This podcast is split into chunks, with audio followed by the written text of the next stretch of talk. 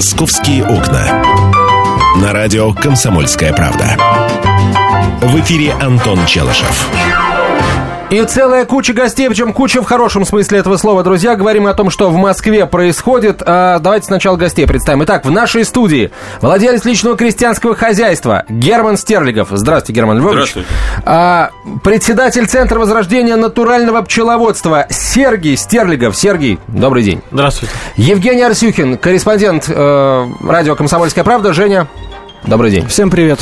А, Итак, э, Герман Львович, ну, все понятно, все ожидают от вас рассказа об импортозамещении, о том, как накормить Москву качественным продуктом питания, но я бы хотел все-таки немножко с другого начать. Вы тут недавно всколыхнули столичную общественность э, своей просьбой к мэру Москвы Собянину разрешить езду на лошадях по велодорожкам. Вопрос, зачем? Это еще что, я вам скажу. Мы тут договорились на медне с, с передовой женщиной, с главой администрации Латашинского района, Так. выйти с ней в леса и прорубить просеки от Латышино до меня, до Слободы в Истринском районе. Зачем? Для того, чтобы мы могли ездить на лошадях друг к другу. Для того, чтобы люди могли ездить на каретах, колясках, санях, не рискуя своей жизнью, э, езди- ездя по тем дорогам, где мчатся автомобили на огромной скорости. Это, Нас кил- же- это километров 100, по-моему. Ну, чуть меньше. Нас же лишили выбора. То есть или езди на машине, или вообще ни на чем не езди. Это несправедливо. Кто хочет ездить на машине, кто хочет ездить на лошадях. Вот так справедливо. И поэтому рядом с автомобильными дорогами пора бы уже начать строить грунтовые дороги для передвижения верхом и э, в таком красивом и замечательном транспорте, о котором мы все, к сожалению, забыли. А вот в своем личном крестьянском хозяйстве вы используете труд лошадей? Конечно, у нас нету тракторов вообще. Мы сначала мучились 8 лет с тракторами, и все делали тракторами. А потом мы попробовали лошадью, и у нас появился мужик, который умел делать. Мы-то городские жители были, мы ничего не умели, и поэтому мы представляли, что без трактора никуда. И он лошадью э, нам все так просто, быстро и ясно сделал в течение сезона, что мы продали все трактора и все навесное оборудование, уже 4 года, горе не знаем, и работаем только лошадьми. У А, нас нет проблемы. Нет проблем с пьяными механизаторами, нет проблем с заправками, нет проблем с ремонтами. Мы не тратим огромные деньги на покупку техники. Ведь люди, которые покупают трактор, вы вдумайте, сколько его надо окупать крестьянину этот трактор. Для того, чтобы своего огорода там и так далее, это как-то окупилось, эта машина огромная. А лошадь можно съесть, если что. В конце Ну, концов, лошадь, не прежде всего, пропадет. про- лошадь, прежде всего, производит других лошадей. Лошадь – это заводозаменитель. То есть, не нужно автовазов, КАМАЗов и так далее. Они сами жеребятся, и все время появляются новые лошади. И не надо миллионы людей занимать на производство средств передвижения и средств труда, когда лошадь сама все производит. Господь так ее сотворил. Вот Антон начал нашу беседу с того, как накормить Москву. А вот я знаю, Герман, что вы хотели, хотели бы расселить Москву и вообще говорите, хватит кормить Москву. А, правильно ли я ваши мысли передаю? Нет, неправильно. Я наоборот считаю, что кормить Москву надо только натуральными продуктами. Ну, а и как же- для этого, и для этого надо расселить частично Москву, чтобы не было такого огромного количества бездельников, чтобы эти бездельники, часть из них хотя бы стали крестьянами, и тогда оставшимся в городе будут столы ломиться от натуральных продуктов питания. Вот о чем речь. Чтобы не перестали травить Москву и стали кормить Москву. Вот что я предлагаю. И а, вот у нас же сейчас огромная проблема. Огромная проблема, о которой мало кто вспоминает. У нас скоро не, не может... Мы попадем в такую ситуацию, когда у нас вообще не будет натуральных продуктов питания. Потому что вымирают пчелы. Гибнут целые популяции пчел. Они, кстати, с Америки начали вымирать. Да, А может, они их э, специально того? да, и это нет, не специально. Это просто люди устраивают себе всякие развлекушки, типа мобильных телефонов, а от этого гибнут пчелы. Люди устраивают себе всякие развлекушки типа, типа автомобилей. От этого надо производить химические удобрения, потому что лошадей не становится, ведь лошади производят натуральные удобрения, кроме всего прочего. И если нет миллионов лошадей, десятков миллионов лошадей, тогда могут быть только химические удобрения. У вас на столах может быть только отрава. И никак по-другому не может быть. Потому что натуральные удобрения – это лошадь. Сколько, То есть навоз от лошади. сколько людей, по-вашему, должно жить в Москве? Вот, извините, пожалуйста, и в связи с этим, вот в связи с, пчелами, э, вот здесь присутствует сейчас сын мой Сергий, и он создал Центр возрождения натурального пчеловодства. Такое, казалось бы, громкое название. Многие там говорят о заботе о пчелам. Но он придумал реальные средства, как спасти пчел. Сергей, Вообще, пусть Сергей расскажет. У Да, молодежи, Сергей, расскажи, у молодежи да. более свободна голова от всяких там вот таких вот рамок и комплексов. И он придумал то, что вот меня поразило своей простотой. И я тут же поддержал его и стал советником его э, Центра возрождения натурального пчеловодства. Сергей, ну вы совсем юный Кстати, э, кстати, у слушатель, это Сергея не это видит. сегодня день рождения, между прочим. О, поздравим. У Сергея сегодня день рождения, ему И сегодня сколько 15 вам лет. исполнилось? исполнилось. 15 лет. Сергей, рассказывайте, что вы такое придумали. Главная задача центра – возродить пчел в лес, там, где они вс- всегда жи- жили до 16 в- века. То есть бортничество такое, да? Пасек не было вообще. Пасеки появились э, в 16 веке, начались массивные вырубки. Уже в конце 16-го, на- в начале 17 И крестьяне стали переносить э, пчел, спасать с леса к себе э, домой или переносить их куда-нибудь на большие медоносы еще. Постепенно это все начало механизировать, и уже потом это в- в- вошло, а, что начали из леса всех пчел почти забрали, а, и стали стать только пасеки, потому что это было выгодней, было быстрее, э, ме- меньше пр- проблем. Ну, в связи с этим пчел, пчел начали погибать. Их с лес- с леса забрали, а Потом появились институты пчеловодства, начали э, разную химию. В СССР, э, когда начали с колхозы, был госплан, и о качестве никто не задумывался. Главное было выполнить госплан. Ребята, тут ведь какая проблема? Вот э, в 16 веке были нормальные леса, вот первичные. Сейчас даже вот пойдешь в лес, это вторичный, третичный лес, да? Даже не посаженный самосейкой, это все равно. Вот вы ле- леса-то откуда возьмете? Вы абсолютно правы.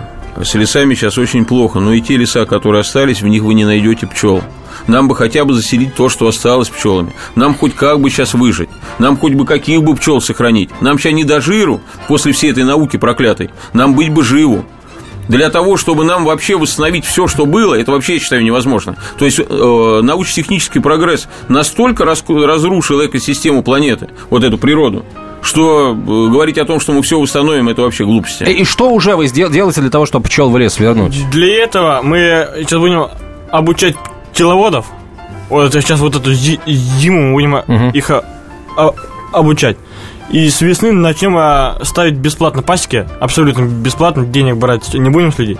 Будем ставить тысячи, сотни тысяч пасек, а, и там люди будут разводить натуральных пчел. И они будут обязаны выпускать а, большую часть раев, где-то 50-70%, на волю.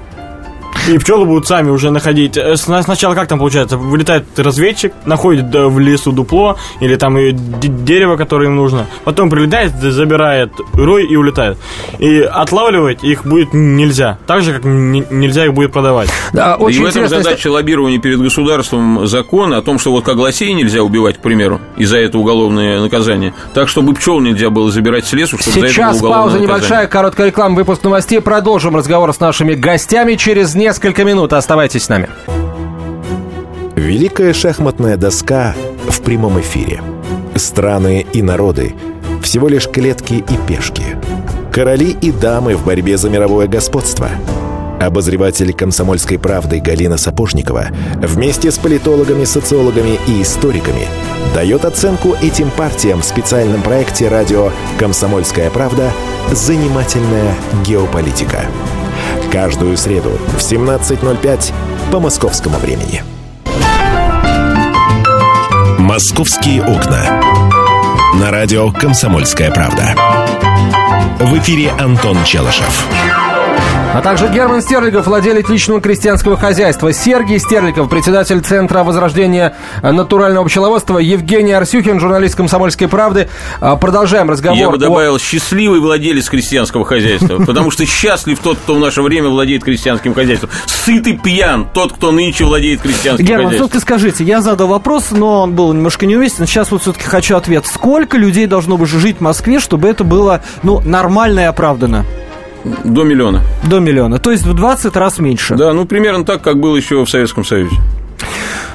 Но если мы берем Москву в пределах МКАДа, как, как быть с новой так называемой Москвой? А новую Москву нужно расселять еще шире Московской области, потому что те города, моногорода, которые есть в Москве, где там, ну, условно, производят завод по псиколу, Ну зачем нам эта трава, когда можем квас прекрасно производить все на хозяйстве? И поэтому этот завод нужно закрывать, а безработным людям, которые, у которых э, появляются проблемы, давать землю, стройматериалы, подъемные деньги и выделять э, безо всякой процедуры оформления чудовищной землю для создания крестьянского хозяйства. И люди будут счастливы, что они потеряли работу на этом вонючем заводе пепсиколы, российской, и переехали и стали хозяевами, не рабами уже, а хозяевами и э, гражданами России, у которых есть недвижимость и собственность. А раньше, вдумайтесь, в армию ни в одной стране мира не брали людей, у которых собственности нет, земли. Просто в армию не брали, потому что что им защищать? Ну, потому что они как бы не граждане. Друзья, я знаю, для вас всякий раз вот э, напряжение выезд в Москву. Я думаю, вы еще, Герман, бываете. Вот Сергей, наверное, редко бывает. Сергей, расскажите, вот вы в Москву приехали вот в очередной раз, да, в считанный раз. Вот что вы тут чувствуете? Вот сидите в этом стекле, бетоне, в пластике. Во-первых, как только въехал в Москву, мне сразу началось кружится голова, начала тошнить, потому что все эти э, выхлопные газы, запахи. Не привыкшие. Да. Я не то, что не привык, просто все, э, на, нормальный организм на это все также реагирует у всех, у кого еще не затравлен. Вот, и плохое состояние. Понятно. А представляете, каково пчелам? Вообще же пчелы не могут жить даже вокруг мегаполиса. Все пчелы гибнут. Вообще, по отношению, мы сейчас вот начали заниматься политикой. Мы, я возвращаюсь в политику из кучи народу. И мы будем проверять вообще отношение губернаторам к стране, к России, через их отношение к таким важнейшим вопросам, как пчелы. Вот плохо губернатор относится к пчелам, плевать ему на пчел, значит, ему на нас на всех плевать. Потому что нет другой системы опыления. Нет другой натурального средства получения продуктов питания, если нет пчел. Как в Китае сейчас 30 тысяч человек э, искусственно ходят, опыляют поля. У них уже вместо пчел люди работают. В Китае уже чудовищная катастрофа экологическая. То есть, получается, Юрий Китай, Михайлович Лужков был хорошим мэром. Не надо, а? Юрий Михайлович Лужков, получается, был хорошим мэром Москвы. Слушайте, э, Юрий Михайлович Лужков был мэром Москвы. Э, вдумайтесь в это. А, он э, мог разводить пчел где-то вне Москвы. Внутри Москвы Юрий Михайлович не мог разводить пчел, потому что он не озадачился и не озаботился проблемой расселения мегаполиса. А это, прежде всего, задача мэров городов, потому что это облегчение проблем ЖКХ, это решение проблем преступности во многом, это демографическое решение проблем, это снижение электропотребления и так далее. То есть это то, в чем заинтересованы городские власти. Не себе еще больше завести миллионов каких-то там гастарбайтеров, а наоборот, снизить надобность в гастарбайтерах гастарбайтерах, снизить надобность в электроэнергии, снизить риск преступности, расселив частично мегаполисы. Вот этим должны заниматься на бюджетные городские деньги мэры городов, договариваясь с областью о выделении земель для бывших городских жителей. Герман Львович, вот смотрите, Московское управление Федеральной антимонопольной службы ровно сегодня сообщило о возбуждении дел антимонопольных а, в отношении производителей колбас Царицына и Черкизовский мясоперерабатывающий завод. Их обвиняют в том, что они, а, там, производя некоторые виды своей продукции, указывали, что они соответствуют требованиям ГОСТа. На самом деле продукция не соответствовала требованиям ГОСТа, говорят антимонопольщики. Вы, когда производите свою продукцию, вы ориентируетесь на такие вещи, как ГОСТы, Росстандарт и так далее. На что вообще ориентируетесь? Ориентируетесь? Все ГОСТы и Росстандарты – это нормативы по недопустимости сильного отравления людей. То есть все, что связано с ГОСТами, это все равно отрава. Просто есть как бы отрава уж запредельная, и ГОСТы ограничивают такой беспредел. Ну, чтобы работал, но не сдох прямо да, сейчас. Да, да, да. И вот эти все ГОСТы, конечно, у нас натуральные продукции. Там, где натуральный продукт, там не нужны ГОСТы. ГОСТ натурального продукта – это то, как сотворил Бог. Вот Бог сотворил, вот это и есть ГОСТ. А то, что придумывают люди ГОСТы для того, чтобы на заводах производить, это чтобы, как вот вы правильно сказали, чтобы быстро не передохли э, жители городов. И вообще колбас, колбасу-то едите, в принципе, Да нет, конечно. Мы свою делаем колбасу прекрасную вообще, а в магазины мы ничего не едим. Я бы вообще э, не возбуждал бы дела не по поводу нарушения ГОСТов, а по, по поводу отравления большого количества людей. То есть, как отравители бы судил. И прежде всего институты, которые спускают нормативы, средства и методологии, на основе которых работают заводы. Ведь не рабочий на заводе это придумывает все, и не директор это придумывает. Это ученые придумывают в НИИ. Они настраивают. И вот когда, наконец, наша власть поймет, что власть-то тоже травит, как крыс, им что, хотя бы обида какая-то должна возникнуть, что ничего себе, мы власть, у нас триллионы, у нас полиция, у нас милиция, мы вообще власть, а нас травят, как или последний люмпен пролетариат. Вот когда власти это будет обидно, вот мы никак не дождемся. Когда они начнут уже, наконец, а, вводить уголовную ответственность для, за вредительские научные разработки, на основе которых нас травят. Вы хотите практически Госдуму захватить, прийти туда не один, а с крестьянами и занять много-много рядов. Расскажите про этот план. Я вам скажу не только с крестьянами, потому что горожане, вот то, с чего мы начинали разговор, заинтересованы в натуральных продуктах не меньше, чем крестьяне, а даже больше, потому что крестьянин-то для себя может произвести, а горожанину выгодно, чтобы крестьян становилось побольше, чтобы его кто-то кормил. Ведь это дураком надо быть, чтобы делать все, чтобы тебя никто не кормил. Если у тебя власти и деньги, создавай условия, чтобы тебя кормили хорошими продуктами. Чтобы у тебя было вообще все хорошо, от здоровья там до женщин красивых, здоровых. Какой, иначе какой смысл там рваться к власти, зарабатывать деньги, если на них ничего купить нельзя, кроме отравы там и уродства всякого. И поэтому горожане, не, я думаю, что тоже будут кандидатами в депутаты от нашего собрания. Мы назвали это, как рабочий вариант, собрания Стерлиговых, потому что у нас нет партии, и нам нужно как-то идентифицироваться. Идентифицируются через меня, потому что я известный человек, который придерживается вот этой программы. И тот, кто поддерживает мою программу, тот как бы Стерлигов. Знаете, как говорили, я Шарли, вот угу. это я Стерлигов. Угу. Вот, и безо всяких там этих регистраций и прочего мы пойдем по одномандатным округам. Мы не, не рвемся к власти, нам не нужна власть, я подчеркиваю это. Нам нужно 10 законопроектов провести в Думе и сделать их законами. Вот там про пчел, про продукты, про ГМО и так далее. То, чего никто не делает. То, чего никому не надо почему-то. И мы хотим собрать нормальных людей, которым это надо, и чтобы за нас проголосовала страна, и мы примем это в Думе. Если люди за нас проголосуют, то у нас будет много в Думе. Когда, плане... когда у вас будет первый съезд вашей организации? Ну, он сегодня. А, у нас первый съезд у вас в «Комсомольской правде». Вот а потому что у нас первые 12 э, кандидатов в депутаты вот здесь, вот уже в ваших зданиях сейчас уже ходят в Слушайте, но, но они вот у вас борода, у них еще больше борода, чем у вас. Ну, То есть меня... это будет такая бородатая Госдума. Это будет э, Дума бородачей. Друзья, вы поняли, что захват власти в России начинается прямо здесь и сейчас в э, студии радио «Комсомольская правда». Не знаю, мне кажется, что я сейчас просто рядом с Лениным стою на броевике, меня прет и штырит. И не надо честно. бояться человека с бородой. Помните, как не надо бояться человека с ружьем? Не надо бояться бородачи, друзья народа. Вот так. Как Но вы... бородачи поддерживают, э, скажем, вот некоторых бритых людей, таких как Владимир Владимирович Путин. Нам, мы причем поддерживаем не огульно, знаете, как вот во всем хорошее или, или не ругаем во всем плохое. Мы всячески поддерживаем ту политику, которую сейчас проводит Путин в стране. Он дал возможность крестьянам работать, он ввел санкции, а это начало возрождения наших крестьянских хозяйств. Он дал нам свободу воспитывать детей, у нас полная свобода вероисповедания. Мы в этом смысле очень сильно отличаемся от концлагеря западных стран, от Европы, от Америки.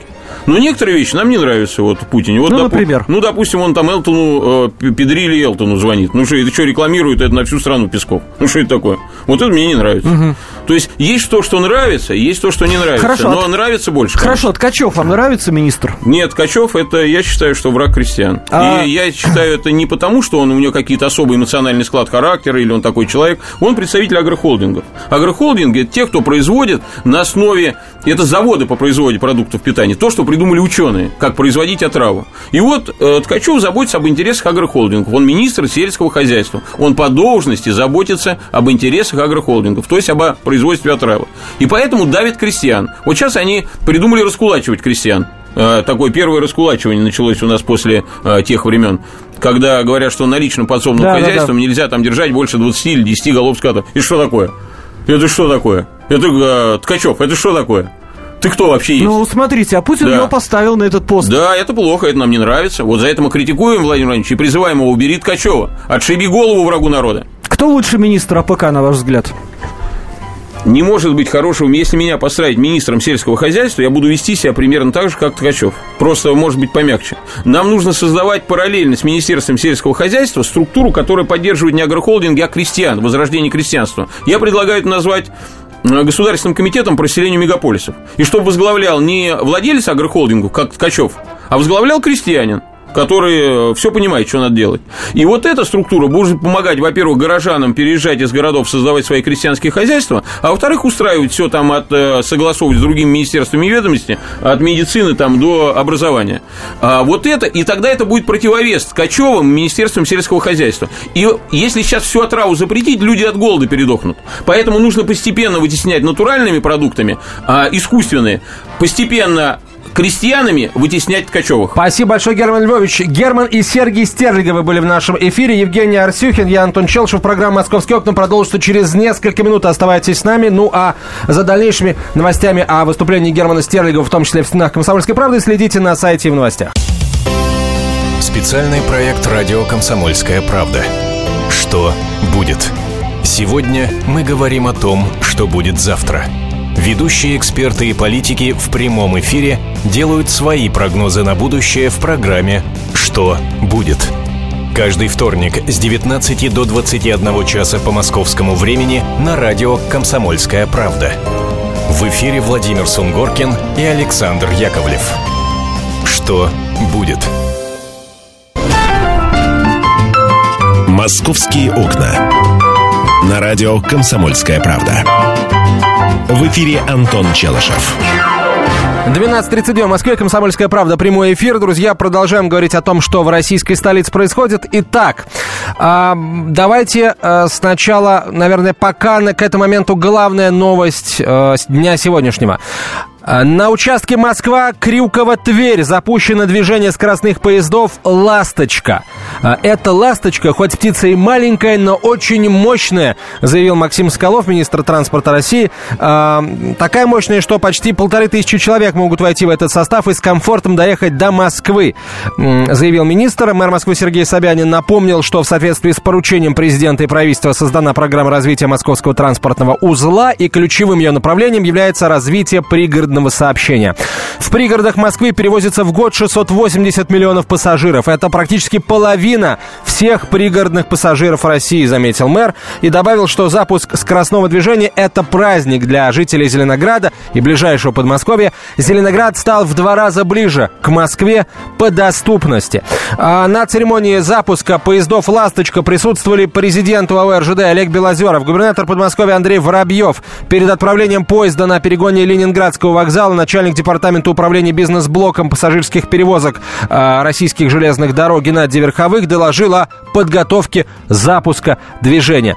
А, отныне теперь э, движение от Москвы до Крюкова у нас э, получается а, скорость, э, точнее время в пути составит 25 минут вместо 57 минут. На первом этапе предполагается, что будут курсировать 30 скоростных электропоездов. Ценовая доступность проезда осталась на прежнем уровне. Билет, как раньше, стоил на скоростную электричку Москва-Крюкова 160 рублей, так и будет стоить сейчас. Так, где будут останавливаться ласточки по маршруту Москва-Крюково-Тверь?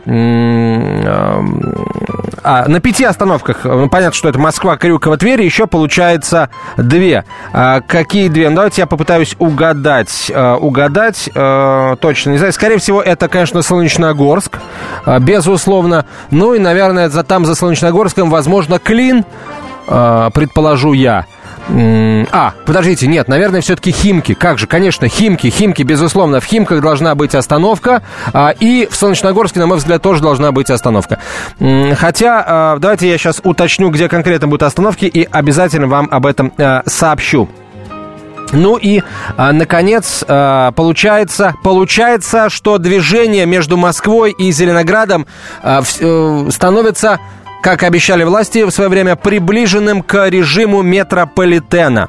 А начиная с октября пригородные поезда, экспрессы и традиционные электрички на участке Ленвокзал Крюкова ходят в режиме максимально приближенном к режиму метро. В час пик средний интервал между отправлениями поездов составляет 7 минут, сообщает пресс-служба мэра. А, Сергей Собянин, открывая движение поездов «Ласточка», сообщил, что несколько лет назад на встрече с зеленоградцами шла речь о том, что будет реализован ряд проектов по улучшению транспортной доступности.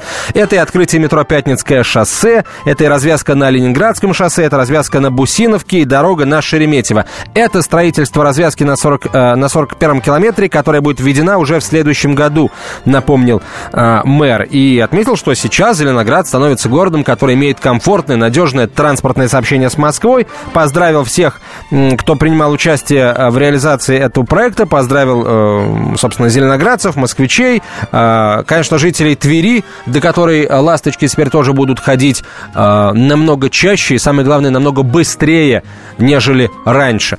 Так что э, нам, собственно, тоже остается всех всех причастных поздравить. Действительно, это одно из самых загруженных направлений пригородных поездов Московской железной дороги. И вот режим, приближенный к метро, это, конечно, здорово.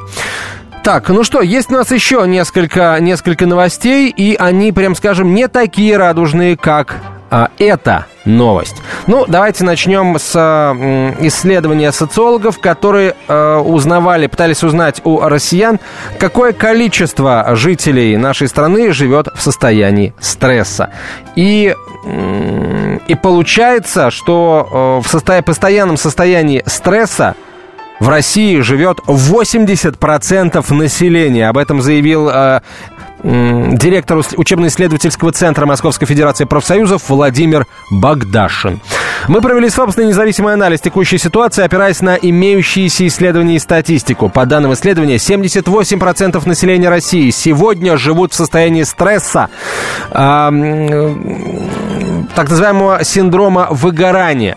Э, господин Богдашин добавил, что на ежедневные стрессы жалуются 51% немцев, 39% американцев, 38% британцев, британцев, канадцев и французов и лишь 23% итальянцев. Международная конференция «Синдром выгорания. Вызов 21 веку» у нас э, проводится в эти дни в Москве. Цель конференции – разработать комплексные спасательные меры по предотвращению выгорания работающего человека, преодолению последствий этого выгорания. Ну и э, очень хочется надеяться, что вот эти вот средства по преодолению этого выгорания не будут ограничиваться ассортиментом ближайшего виноводочного магазина. Давайте э, к другим э, новостям. А у нас минувшей ночью неизвестные подожгли на юге Москвы 7 машин. И сейчас полицейские выясняются, выясняют, кто же это сделал и, самое главное, зачем. Пока в качестве одного из мотивов поджога 6, простите, не 7, 6 микроавтобусов, а, все-таки, да, 6 микроавтобусов и грузовик, 7 машин, да, не ошибся, а, 7 автомобилей на юге Москвы – месть. Об этом сообщил Андрей Глякберов, начальник службы, э, начальник пресс-службы столичного управления МВД. Э, возбуждено уже уголовное дело, заявил господин Глякберов. Несколько версий произошедшего рассматривают полицейские. В частности, мотивом могла стать месть со стороны бывшего работника организации или гражданина, недовольного ее деятельностью. Так, что за организация? Ну, э, возгорание произошло на открытой площадке по адресу улицы Дорожная, дом 3, корпус 1. Позже пожар ликвидировали. В Центре управления кризисными ситуациями ситуациями МЧС по Москве э, сообщили, что площадь пожара составила 50 квадратных метров. Э, Все произошло на территории Друзья мои, а ведь это, между прочим-то, это, это, это, это ж вызов целому городу. Все произошло на территории Центра организации дорожного движения. Вот, на территории ЦОДД неизвестный поджег эти автомобили. Что это были за автомобили? Уж не эвакуаторы ли? Э, задаюсь я вопросом, но, по всей вероятности, нет. Не эвакуаторы, какие-то микроавтобусы э, и еще один грузовик. Э, сейчас полицейские выясняют, я полагаю, что вы выяснят достаточно быстро, потому что это вызов, не побоюсь этого слова, городской власти. Вот. И в ближайшее время, думаю, стражи порядка с этим разберутся. А с чем уже разобрались стражи порядка, так это с незаконным удержанием двух путан которых незаконно удерживал их клиент, вооруженный ножом. Вот такая история произошла в Москве. Рассказал и опять же начальник пресс-службы э, столичной полиции Андрей Галиахберов. Э, по его словам, полицейские взламывали двери квартиры в доме на Варшавском шоссе, чтобы спасти от вооруженного клиента двух ночных бабочек. Э, прошлой ночью жители дома позвонили в полицию и сообщили, что в одной из э, квартир раздаются а, громкие стоны, плавно переходящие в крики, и еще более плавно переходящие в крики о помощи. В общем, вызвали полицию, естественно, полицейским никто не открыл, они решили ломать дверь, имея, цитата, веские основания предполагать, что совершено тяжкое преступление, а, сообщают э, newsmsk.com. В квартире оказались две проститутки и мужчина, который угрожал им кухонным ножом и не позволял уйти. Подозреваемого задержали, материалы по факту незаконного лишения свободы передали в Следственный комитет. Незаконное лишение свободы – это у нас весьма тяжкая статья э, Уголовного кодекса. Возможно, э, ну, вряд ли это захват заложников, нет, но незаконное лишение свободы тоже, тоже достаточно серьезное преступление. Ну а МВД России и прокуратура Москвы заявляют о выявлении серьезных нарушений в работе администратора московского парковочного пространства. И оценку этим нарушениям должна дать Генеральная прокуратура, которая изучит результаты проверки по запросу депутатов Госдумы. А не исключено, что почти 370 тысяч постановлений, вынесенных а, администратора московского парковочного пространства последние два года, могут быть признаны незаконными, пишет коммерсант. МВД и Савеловская межрайонная прокуратура Москвы проверили работу АМПП по запросу депутата Госдумы Вячеслава Лысакова и обнаружили, что постановления выносились в нарушение законодательства. А, теперь будет очень серьезное а, разбирательство. Да, многим, не только рядовым москвичам, но и многим весьма крупным, важным, влиятельным структурам не нравится система столичной платной парковки. Если всех экономистов выстроить в одну линию, они все равно будут показывать в разные стороны. Верное направление знает доктор экономических наук Михаил Делягин. Только он знает, кто такой Доу Джонс, где у него индекс, как его колебания влияют на мировую экономику и какое отношение он имеет к пиратам Карибского моря. Наш экономист расскажет об этом простым и понятным языком в программе «Час Делягина». Слушайте на радио «Комсомольская правда» по понедельникам в 17.05 по московскому времени.